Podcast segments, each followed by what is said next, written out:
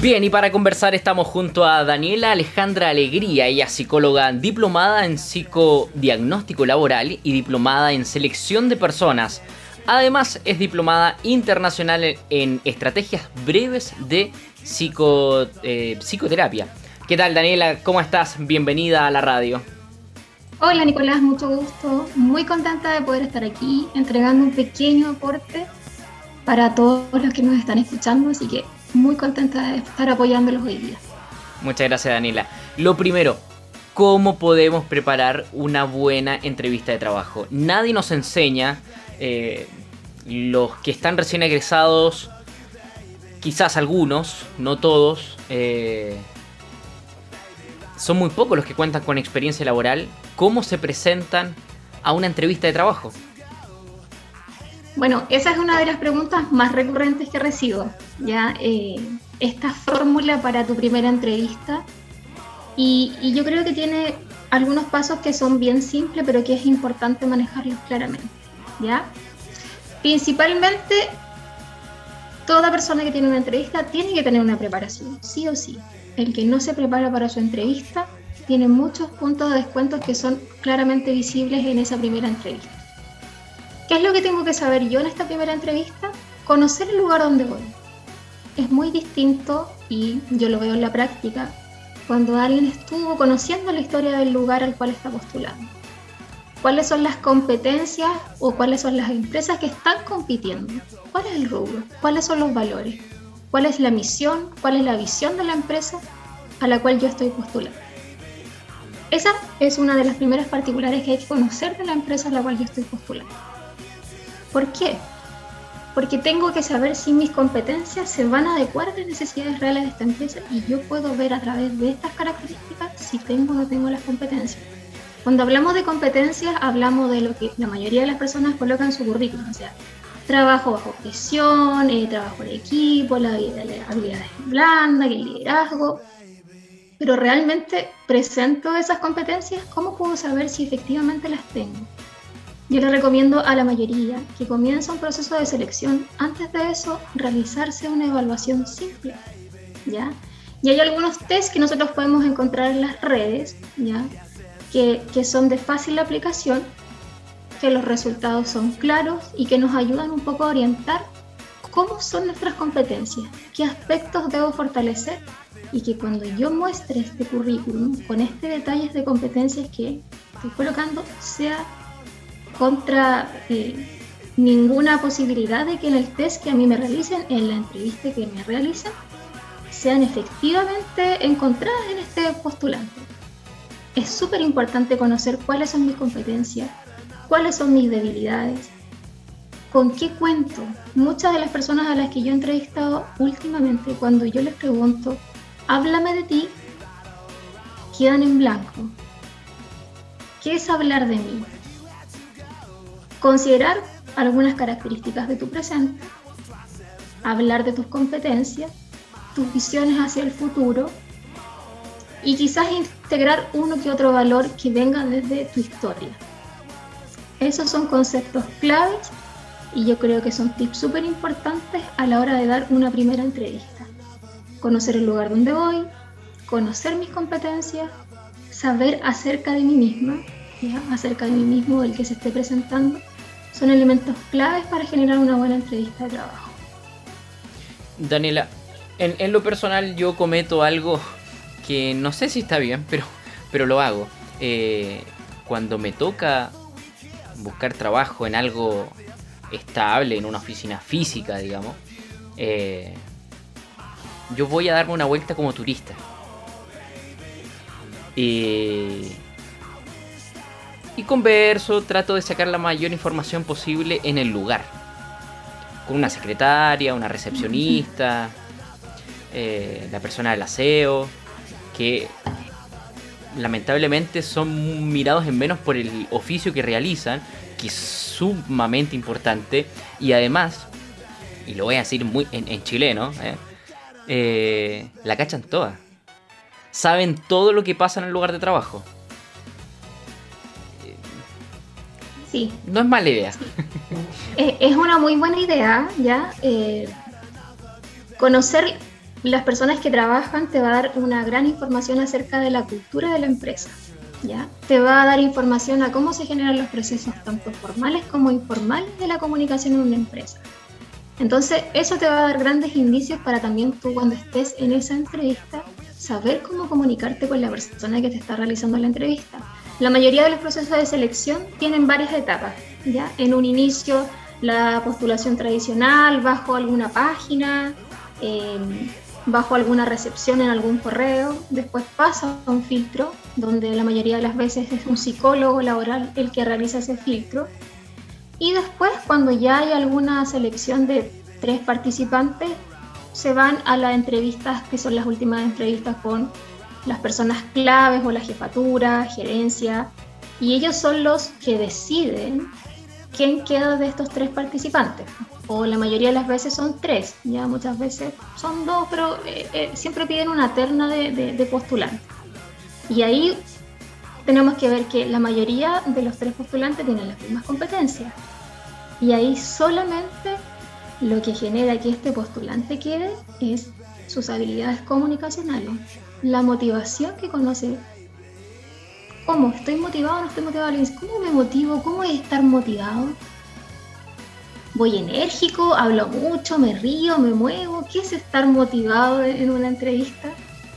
La motivación se visualiza no solamente a, través del lenguaje formal, sino que también a través de tu lenguaje corporal.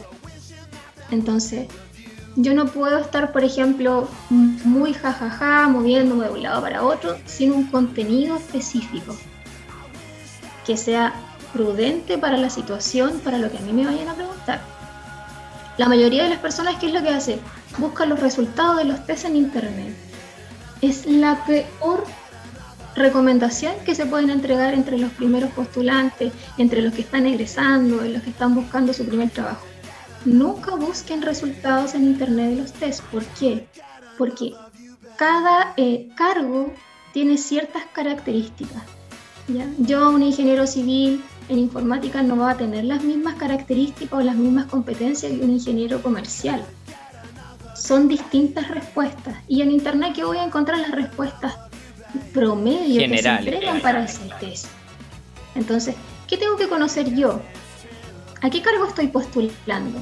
Buscar un perfil de cargo en internet, por ejemplo, y conocer cuáles son las competencias de ese perfil de cargo al cual yo estoy postulando y compararlas con las mías. Yo tengo esta, esta y esta otra. Entonces mi entrevista la enfoco en estas competencias, en las que yo ya sé que tengo. No voy a hablar de lo que no tengo porque en una entrevista por competencias, claramente se evidencia en las primeras preguntas que esa persona no tiene la competencia. Alejandra, es una buena estrategia. Alejandra, ¿por, qué, se genera tanto temor a, la, gente que va a enfrentar, digamos, una, entrevista psicológica cuando está en ese proceso? ¿Por qué genera temor? Eh, ¿Por qué genera duda? ¿Qué digo? ¿Hablo mucho? ¿Hablo poco? ¿Me muevo? no me muevo, sonrío, no sonrío. Bueno, ahora es eh, distinto porque está la, estamos con mascarilla, pero. Pero. ¿Qué, ¿Qué tan real tengo que ser? ¿Qué.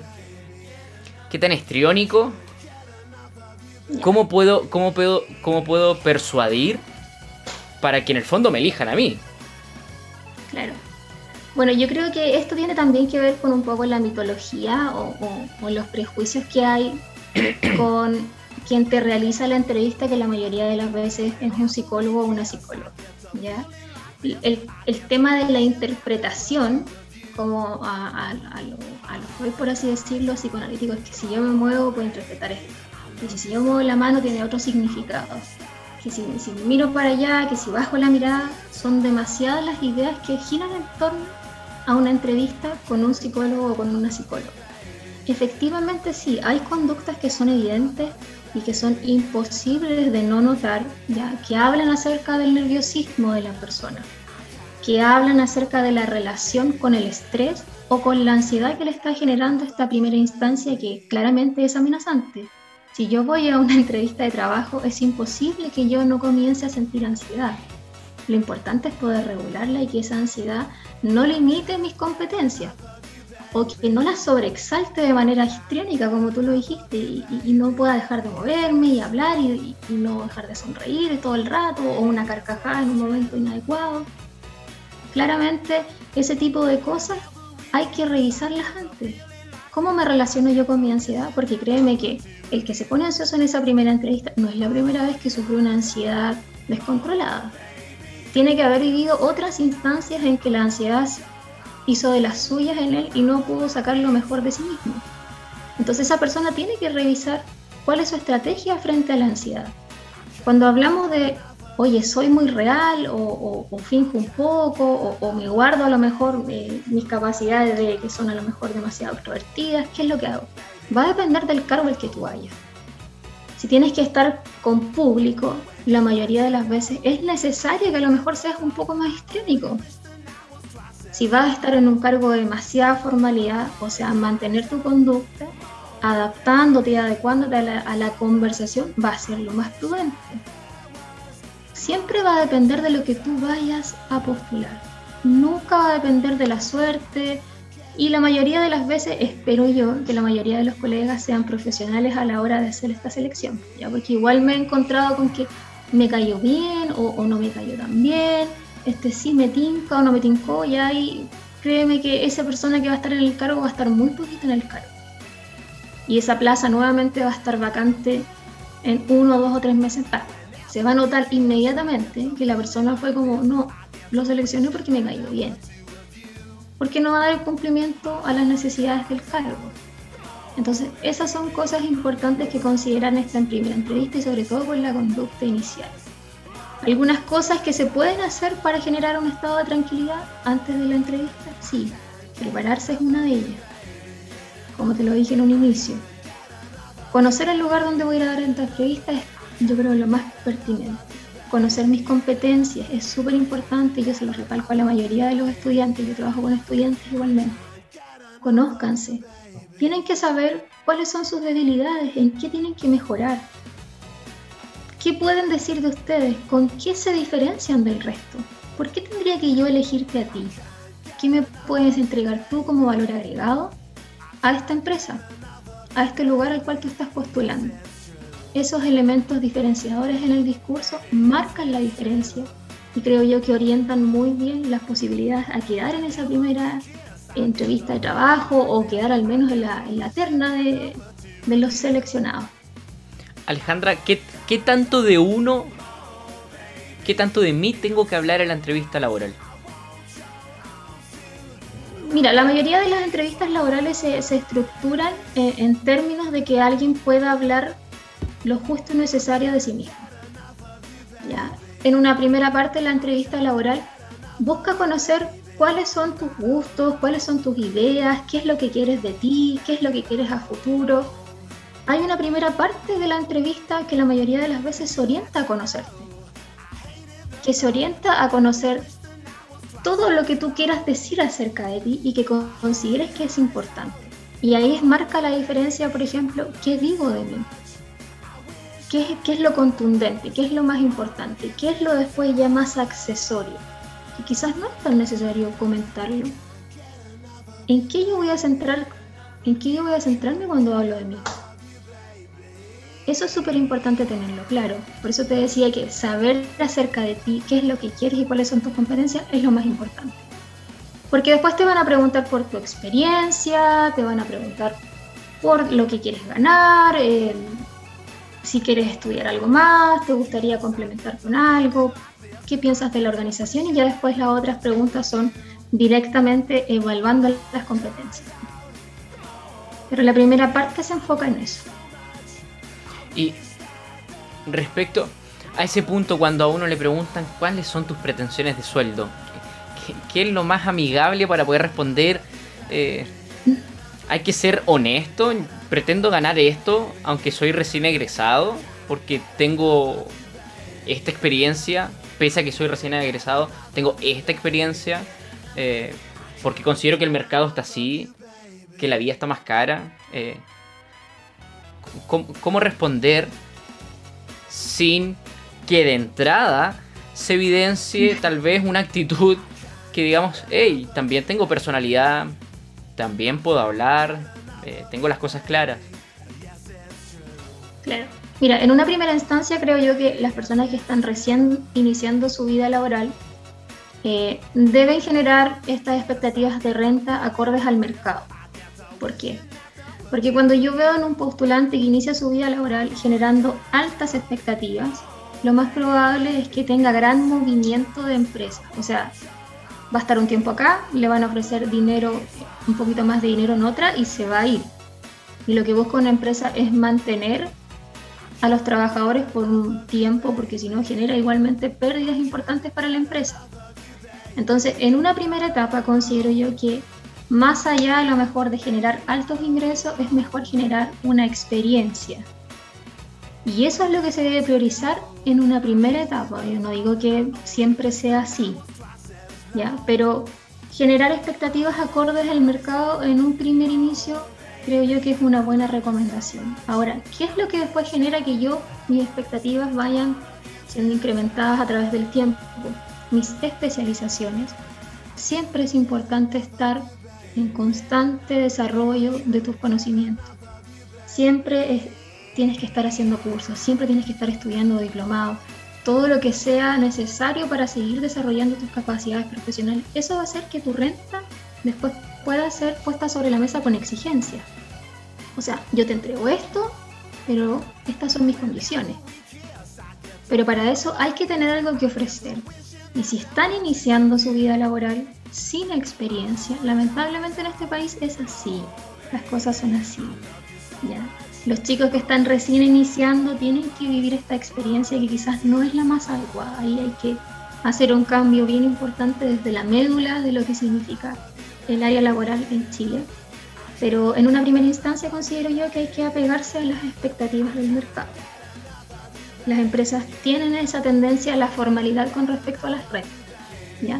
No así en empresas que son, creo yo, que muy pocas, pero que están generando cambios importantes en cómo seleccionan a sus personas y que se orientan, por ejemplo, a mantener a los talentos, incluso sin experiencia. Pero creo yo que esas son muy pocas y la mayoría genera hoy día como la selección de personal más a la antigua, como que no ha cambiado mucho la idea de cómo generar grandes talentos ahí y, mantenerlos en los lugares cuando los encuentran. Tienen ese miedo todavía a, atentar al talento y decirle ya, ¿cuánto quieres ganar? Te encuentro genial, tienes excelentes capacidades, quédate con nosotros. Son muy pocas las empresas que lo están haciendo de esa forma. Alejandra, ¿y cómo nos podemos asesorar? Por ejemplo, hay una, una, una categoría, hay algún listado por lo menos acá en la región, de, psicólogos que hagan este, este entrenamiento de, de entrevistas psicológicas? Sí, sí, mira, yo he conocido varias consultoras, ya, que son las encargadas de realizar selección de personal que al mismo tiempo generan esta preparación.